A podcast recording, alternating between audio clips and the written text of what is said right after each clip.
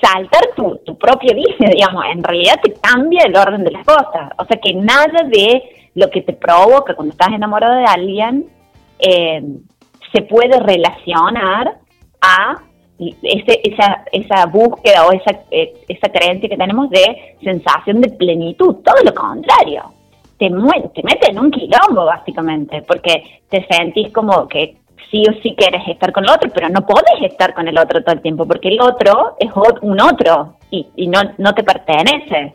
Entonces, continuamente estamos tras la búsqueda de eso que no nos pertenece, pero que a la vez no podemos dejar de de, sentir eh, la necesidad de estar en esa búsqueda. Entonces, el amor es algo tormentoso, en el fondo, es algo que te quita la plenitud, básicamente. Pero viste que nosotros nos esforzamos en nuestra en nuestra forma de interpretar el amor, nos esforzamos por ligarlo a la felicidad, digamos, por ligarlo a la completitud, a sentirnos plenos, eh, nos esforzamos por ligar el amor con aquello que te tiene que dar sí o sí placer, te tiene que dar disfrute. Bueno, quiero decir que esta interpretación del amor es una interpretación impuesta y muy poco real, porque muy pocas veces se siente, se sale exitoso el amor. En realidad es más la experiencia de esto de incomodidad, eh, de de búsqueda continua, eh, de no lograr, y eso es amor también. Entonces, digo que eh, me parece re bueno poder charlar, pensar, problematizar, ¿por qué nos llega esta interpretación del amor? ¿Por qué tenemos como humanidad y como en este momento histórico interpretaciones del amor y eso es, a ese punto voy, porque de todo lo que sentimos, el amor es una experiencia más. O sea, es un, sentimiento, una emoción, una sensación, eh, un concepto, todo eso. Pero eh, acá me voy a, tomar de, eh, voy a hacer primero que todo, no recé mi plegaria, que es que invoco mi inconsciente para plagiar tranquilamente a otros autores, así que bueno, esa, esa es mi oración, que quiero empezar el columna con eso, pero me olvidé de hacerlo, por eso lo hago ahora.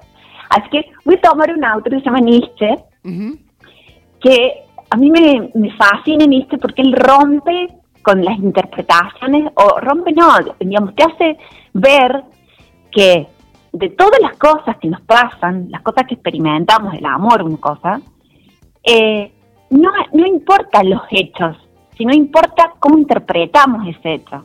La verdad está en la interpretación y no en el hecho. Y el problema es ese, el problema que tenemos como niña con todas las cosas es las interpretaciones que tenemos sobre las cosas. Claro. Y entonces, viste que interpretamos el amor y lo simbolizamos con, por ejemplo, esto que te dije, eh, con que me da completitud. Entonces yo necesito completarme. Entonces busco la media naranja, la idea de que hay un otro, un alma gemela. Alguien que nos complete del todo Claro, algo que nos hace ser completos, que, me llena un vacío que tengo. Es, esta, amor, esta es la idea del amor em, muy, muy ligado a, lo que los griegos llamaban, voy a decir algo, voy a, introducir algunos términos más, más, más griegos. El eros, ¿no? que es como una, es una búsqueda continua eh, de, de uno mismo, digamos básicamente. Es el amor, por, por, pero buscado, eh, movilizado por ese llenar como este vacío que tenemos, e, e, esta interpretación del amor, es una interpretación, vuelvo, a decir, que tiene que ver con, imagínate, y ahora sí, vamos a, a los productos culturales, o sea, cómo simbolizamos el amor desde este lugar. Mm. Y bueno, está la princesa esperando en su, ¿cómo se llama? En su ventana al príncipe que abajo le canta una serenata o está el príncipe azul que nunca llega. Bueno, todas estas simbolizaciones que aún no ya existen y que se van, que se reproducen culturalmente, eh, van ligados a esta interpretación del amor como la búsqueda de la completitud, digamos, del otro como un complemento. Eh, y, y esa interpretación del amor em, surge, eh, aparecen y, están muy ligadas a la búsqueda de uno mismo, ¿no? al amor como, como solamente buscar lo que me falta. Pero eh, Nietzsche decía eh, una cosa maravillosa que es que el amor es aquello que sucede, que aparece más allá del bien y del mal. Y, a mí me parece interesante problematizar esto y pensar en lo siguiente, porque Nietzsche estaba eh, como muy, muy, en todas sus escrituras, muy obsesionado, no muy obsesionado, pero sí todo tiene una referencia hacia subvertir, cambiar, invertir el orden de valores sobre los cuales está parada la sociedad. El orden de valores que tenemos para considerar lo que está bien y lo que está mal. Entonces las interpretaciones que tenemos del amor están íntimamente ligados a una moral, a lo que creemos que está bien y a lo que creemos que está mal.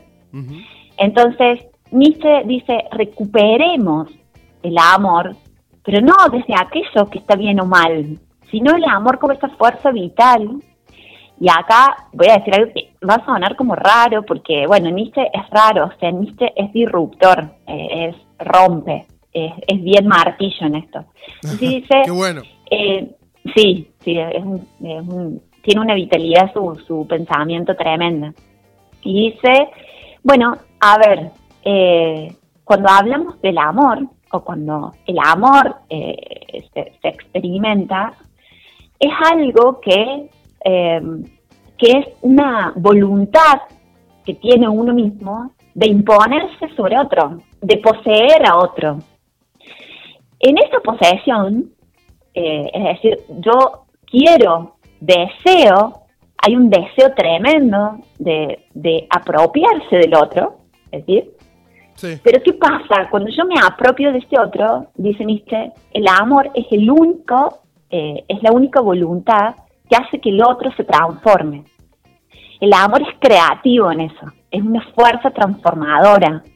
Es decir, yo me apropio del otro, pero lo transformo y eso transformado también transforma a otro y así sucesivamente, digamos, ¿no? Entonces, eh, pero ¿qué, qué, qué Nietzsche? Nosotros, ¿qué hace la, la, moral que tenemos incorporada? Justamente todo lo contrario, dice, no se interpreta el amor como una voluntad de, de apropiarse y transformar, sino se interpreta al amor desde la moral, entonces se interpreta al amor desde la debilidad, entonces, es, yo te amo eh, y me quiero apropiar de, vos, pero me apropio de vos no para transformarte, sino solamente para tomarte como parte de mi propiedad. Y entonces, por miedo, actúo, por miedo, te tengo, por miedo, te sostengo. Entonces, no hay una voluntad de transformación del otro. Hay una voluntad de solamente apropiación.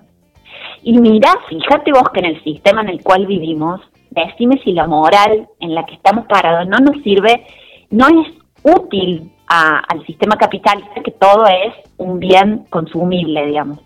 Si yo interpreto el amor como que el otro me sirve, o sea, lo apropio porque quiero ser poseedor, porque en realidad en el fondo es para consumirlo, es decir, el otro termina siendo una propiedad porque me sirve, ¿me sirve para qué? Y porque eh, me sirve porque me, llena, me sirve porque me saca el miedo, me sirve porque no quiero estar solo, me sirve porque tengo sexo también, me sirve porque, no sé, me da placer. Eh, y eso no, está mal en el orden del placer, pero está mal en el orden de la utilización.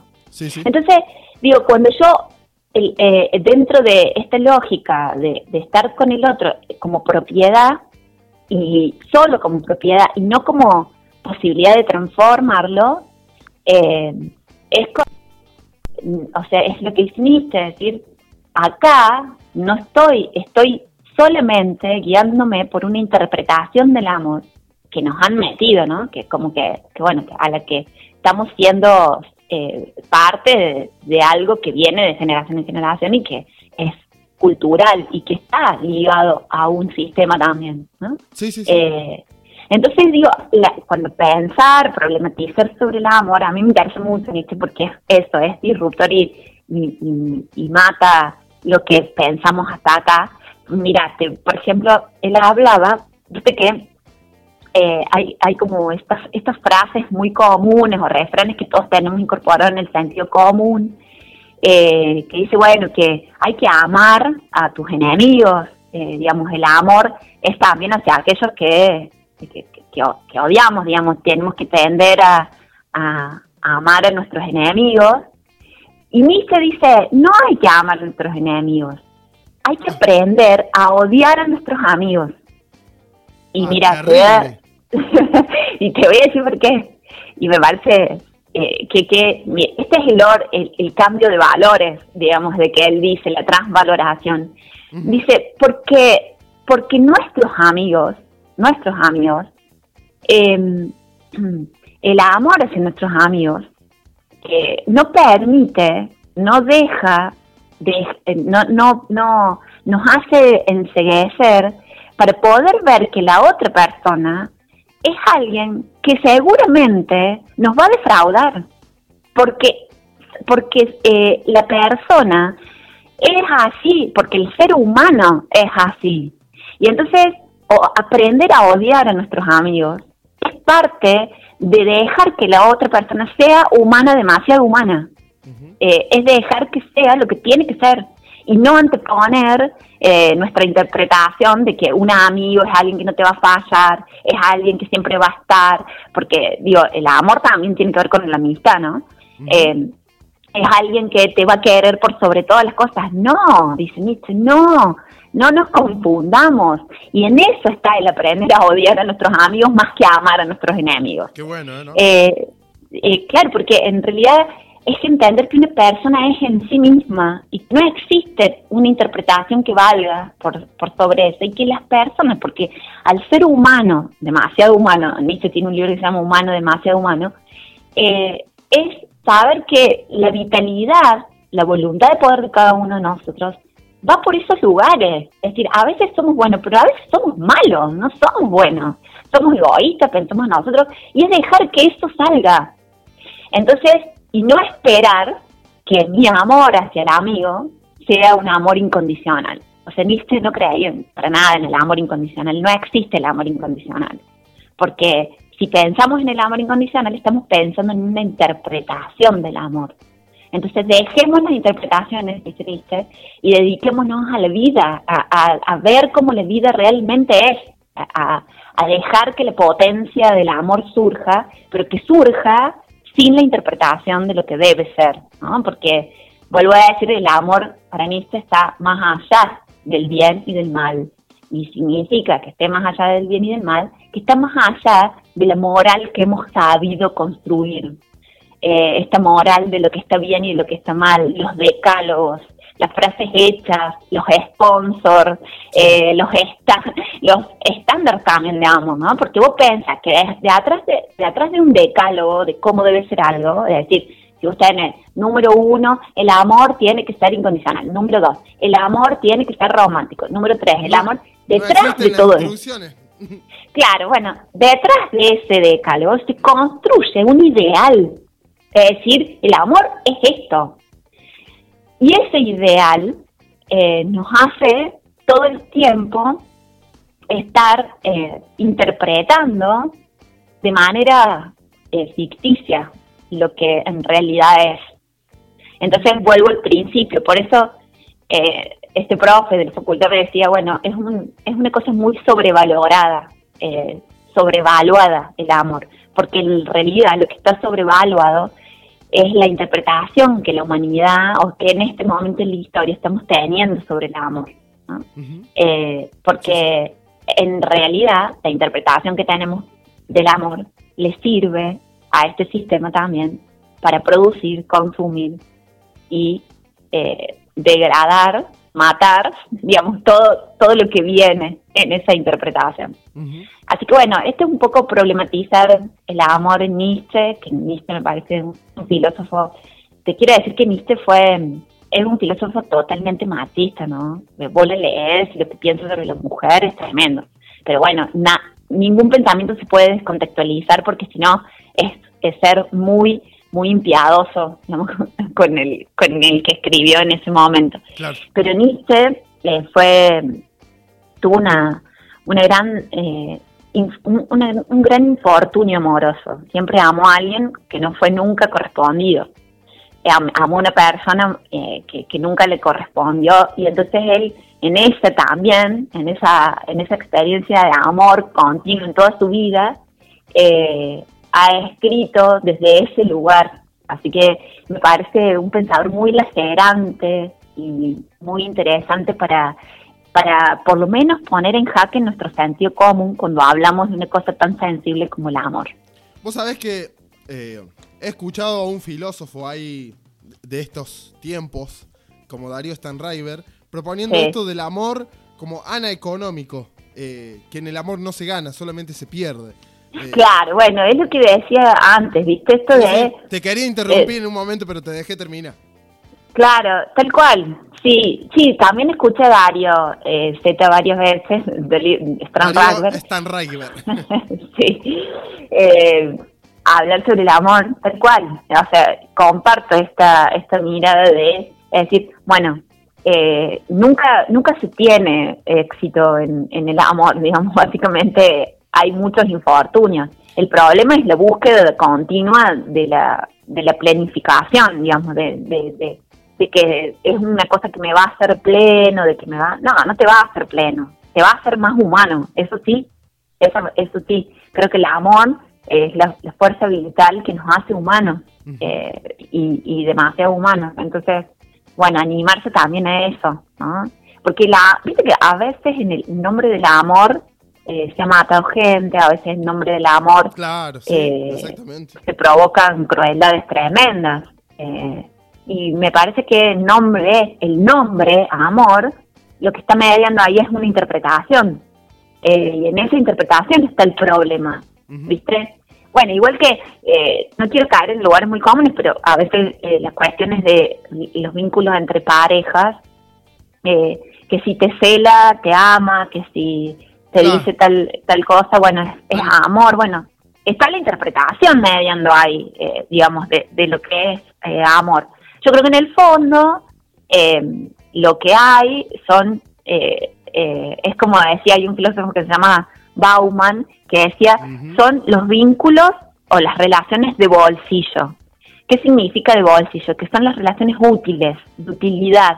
Viste que vos tenés en un bolsillo de un saco, de lo que sea, las cosas que te van a servir para el momento. claro.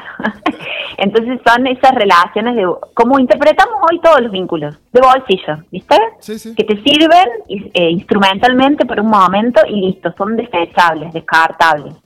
Eh, Bauman tiene un libro que se llama Amor Líquido, que es, es maravilloso porque explica un poco este, estas relaciones vinculares que tenemos hoy. Tuve la oportunidad de escuchar alguna vez a Bauman en vivo, mm. en una entrevista que le hacían y sinceramente eh, fue uno de los pequeños gustos que me di antes que eh, se perdiera un pensador de, esto, de estos últimos años, ¿no? Sí, maravilloso Bauman. Bauman, también disruptor y, y permitió esto, esto que estamos diciendo, digamos, de ver el, el, otro lado de la cara, ¿no? El, el revés, el lado B, digamos, no el lado A. Así que sí, y bueno, y, hablaba de esto él, en el amor líquido, bueno, o sea, las relaciones de bolsillo, que son instrumentales, que también en el fondo ahí hay una interpretación del amor, es decir, la otra la otra parte, el alguien a quien yo deposito mi deseo o, supuestamente amo, es alguien que me es útil para algo.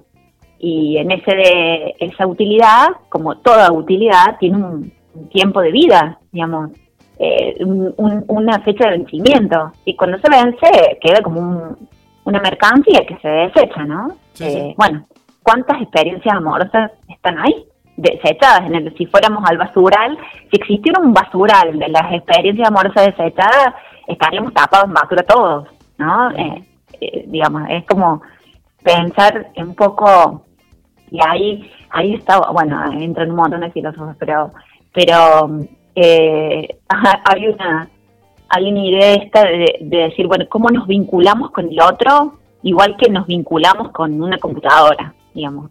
Viste que vos cuando prendes la compu, lo que más, eh, lo, que primero te sale es que sea rápido, querés que sea ágil, eh, que llegara al lugar que estás buscando rápidamente. Realmente, sí. Bueno, nos vinculamos con el otro así, como me vinculo con mi ordenador, con mi computadora. querés que las cosas sucedan ya, que sean rápido, que te dé lo que necesitas y que cuando no lo necesitas más, lo pagas. Y, y pasas a otra cosa, digamos, ¿no? La instantaneidad, el momento presente, bueno, la satisfacción de los deseos más superficiales, todo esto pasa por las experiencias amorosas hoy. Problematizarla es un desafío del pensamiento y no de la pasión. Ese es el problema. Porque, y el Nietzsche también lo decía, el hombre vive el amor eh, y tiene que ser racional, no pasionario. Porque somos más racionales que, que pasionales. Eso decía él. Y yo un poco lo comparto, porque mm, no somos, no vinimos al mundo solo por la pasión. O sea, lo que primero se antepone eh, a la pasión es nuestra razón. Quiera, te guste o no, digamos. Está bien, somos sentipensantes, eso yo lo comparto, pero nuestra racionalidad, digamos, nos ha permitido también estar más allá del sentido de supervivencia. Así que bueno, eh, es un poco también pensar en esto de jugarnos a pensar y desconstruir un concepto tan y una idea tan sobrevalorada como el amor.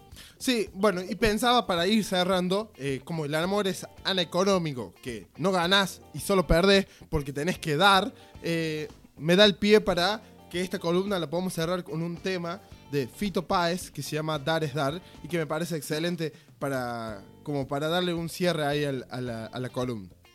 Genial. Me encanta, dale. Vamos con esa. Eh, Caro, muchísimas gracias por esta columna, eh, como siempre. Em, me quedo ahí, me quedé ahí como pensando un poco que en algún momento estabas contando ahí de, eh, de un filósofo, no sé cuál era, que eh, Nietzsche creo que es, que contaba que se enamoró, que se enamoró, se enamoraba de, de la persona equivocada, ¿puede ser? Sí, sí, en realidad nunca fue correspondido, vamos. Claro, bueno. Yo, pienso, ¿no? Y de ahí voy a. Mira vos cómo, cómo lo, lo, razoné todo. Digo, el tipo se enamoró de una persona que no le correspondía, que no era para él. Eh, capaz que sufrió y tuvo dolor por eso, me imagino. Eh, no sé cómo seguirá por ahí después el tema, pero eh, digo, creo que el próximo tema, sacando ahí el amor, es una de las ramas, es el dolor. ¿Qué es el dolor? Eh, te invito a ponerlo sobre la mesa para la próxima columna. ¡Wow! ¡Qué invitación! Bueno, me dejaste tendido en la mesa con el mandel. Va, dale, dale. Yo me siento comer. Dale, vemos el dolor.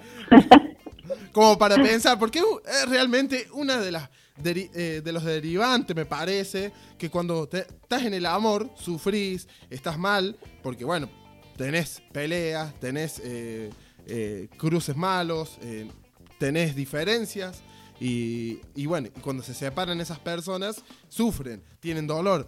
Y bueno, yo creo que es una invitación buena para pensarlo en la próxima columna. Por supuesto, y, y hay que pensarlo el dolor, ¿eh? porque mm, viste qué problema que tenemos en la humanidad hoy con el dolor, ¿no? Mm. Todas las cosas inventadas para tratar de evitarlo. Y sin embargo, cada vez es más fuerte. Entonces, sí, es un tema. Dale, vamos por el dolor. Excelente. Caro, muchísimas gracias por esta columna. Perdona que te siga ahí extendiendo el tema. No, no, está muy bien. Da, da, esto da, eh, te digo, para todo el año, si querés, podemos charlar del amor. Es un tema, es un tema que es para hacer dulce. Pero bueno, bueno, lo vamos a dejar por acá y en la próxima nos encontramos en el dolor. Dale, listo. Gracias, muchas gracias. Dale, un beso, Maxi. La semana que viene.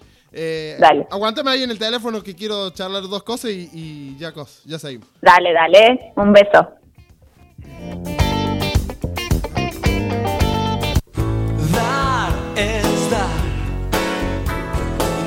Y no fijarme en ella y su manera de actuar. Dar es dar. Y no decirle a nadie si quedarse o escapar. Cuando el mundo te pregunta del por qué, por qué, por qué, por qué, por qué da vueltas la rueda, porque no te detenes. Yo te digo que dar es. Dar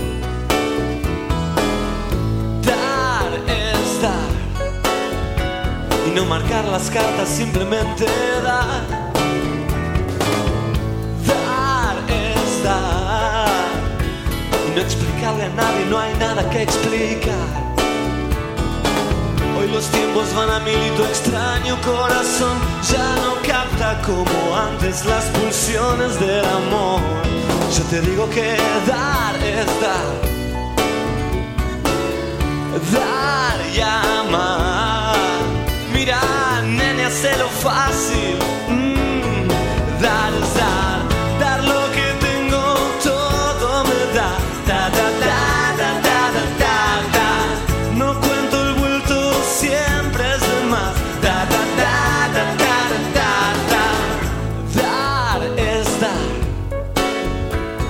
Solamente una manera de andar. Dar es dar. Lo que recibes es también libertad. Cuando estoy perdido un poco loco por ahí, siempre hay alguien con tus ojos esperándome hasta el fin. Porque dar es dar.